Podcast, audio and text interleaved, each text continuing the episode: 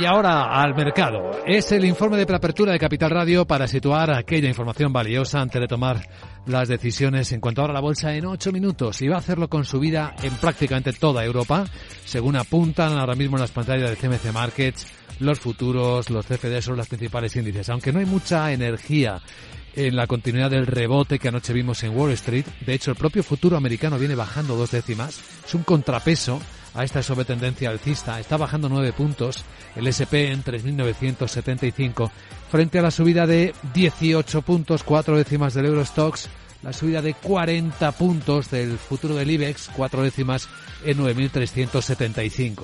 En el lado asiático también sesión positiva, eh, ya a punto de cerrar la mayor parte de los mercados de Asia. La de Tokio, que ya cerró la bolsa, lo hizo con una subida del 1,6% para el Nikkei, después de un dato de inflación que moderaba el IPC de Tokio hasta el 3,3%, un punto. En China, buen dato del sector servicios, el PMI Caixin privado, con la, el crecimiento más rápido de los últimos seis meses, aunque Hong Kong modera la subida ahora al cierre, ocho décimas apenas. Sandra Torrecillas, buenos días. Buenos días, sí, hemos conocido ese PMI del sector servicios en China y en los próximos minutos nos van a ir llegando ya los de España, Francia, Alemania, la zona euro. Vamos a ver cómo salen. Eh, son cifras del mes de febrero. Los que sí tenemos sobre la mesa ya son los eh, datos de la balanza comercial alemana. Exportaciones suben un 2,1% gracias sobre todo a la fuerte demanda de Estados Unidos y del Reino Unido.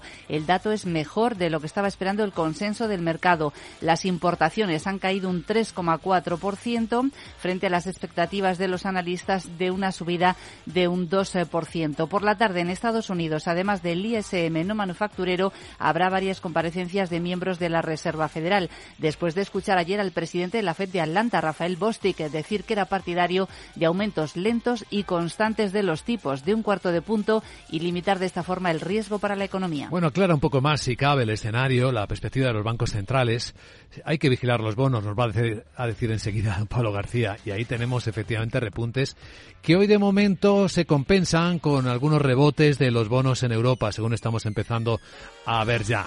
En este momento le damos la bienvenida, efectivamente, como cada viernes, a don Pablo García, director de Divacons Alfavalio. Don Pablo, ¿qué tal? Buenos días. Hola, buenos días, Luis Vicente. Veo que, que, va calando el mensaje de mirar el mercado de bonos, ¿verdad? Sí, sí, y lo agradecemos mucho porque quizás es el que lanza señales más claras y sigue haciéndolo, ¿verdad? Por supuesto, y de hecho hoy titulamos el diario Mercados La vida sigue igual, parafraseando al bueno de Julio Iglesias, la inflación no para, los tipos subirán más y el Eurostock a su bola, la vida sigue igual. Y es que, eh, francamente, si miramos los datos de inflación, hasta países como España y Francia, que estaban teniendo unas inflaciones inferiores, Alemania en el 8,7, Italia el 10,7, Reino Unido, que parece que los tenemos ahí como los hermanos eh, que, que, se fueron de casa, pero están en el 10,1. Y Reino Unido empezó a subir los tipos en diciembre del 2021. Es decir, algo no funciona. Eh, la señora Lagarde está diciendo las cosas, las verdades como puño. Y el mercado de bonos, el inversor de bonos, sí está haciendo caso. Bueno, lo del 4,04% del tibón o el 2,74% del boom nos esclarece las cosas. También lo estamos viendo con las caídas fortísimas. Lo digo porque algunos inversores no lo están viendo en el sector inmobiliario. Hablamos de caídas de más del 11% a un mes vista. Es decir, que sí se están cotizando. El único que no lo está cotizando es el Eurostock 50 con un excelente 11,8 ciento en lo que llevamos de ejercicio. Lo digo porque el DAO está todavía en negativo en el year to day y, yo sigo pensando que la economía norteamericana da muestras de más resistencia e independencia energética, etc., que los países, este reino de taifa llamado Europa.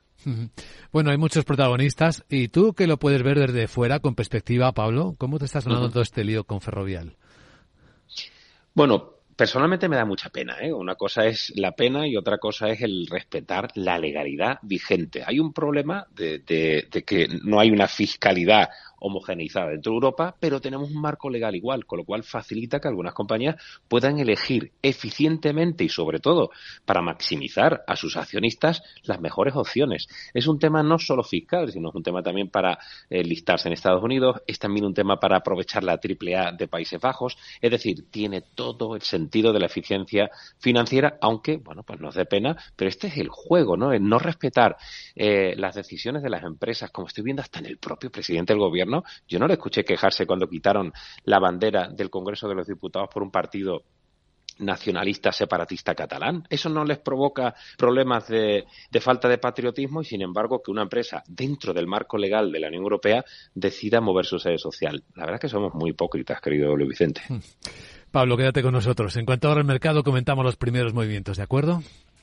Muy bien. Vamos a vigilar, Sandra, qué tal le va a Lufthansa tras sus resultados. Pues sí, su consejero delegado se ha mostrado muy optimista. Dice, Lufthansa está de vuelta. Las reservas del verano apuntan a una fuerte demanda durante la temporada alta, sobre todo países del Mediterráneo. Su beneficio operativo ha superado los 1.200 millones de euros, aunque también es cierto que todavía está por debajo de los niveles eh, previos a la pandemia, año 2019. Es cierto. Bien, vigilancia, BBVA. BlackRock ha aflorado un 7,4% del banco. Se consolida como principal accionista, eh, según ha comunicado a la SEC. Bueno, y nuestros oyentes saben que suelen tener impacto, al menos en los primeros minutos, las recomendaciones que aparecen justo antes de la sesión. Y hoy al menos tenemos un par de ellas. Sí, para Inditex, eh, Barclay sube precio objetivo desde 25 hasta 27 euros y para AENA, el mismo banco, le eleva el precio objetivo desde 139 hasta 148 euros por acción. Y a ver qué dice el mercado de la multa que le han puesto a Ericsson en Estados Unidos. 206 millones de dólares eh, va a tener que pagar por romper un acuerdo de transparencia que firmó en 2019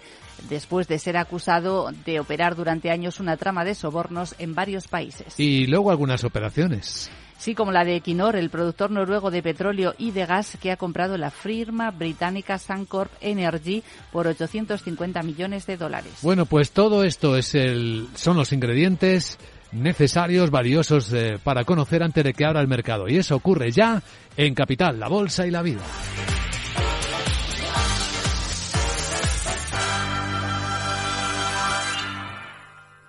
A Coruña, provincia.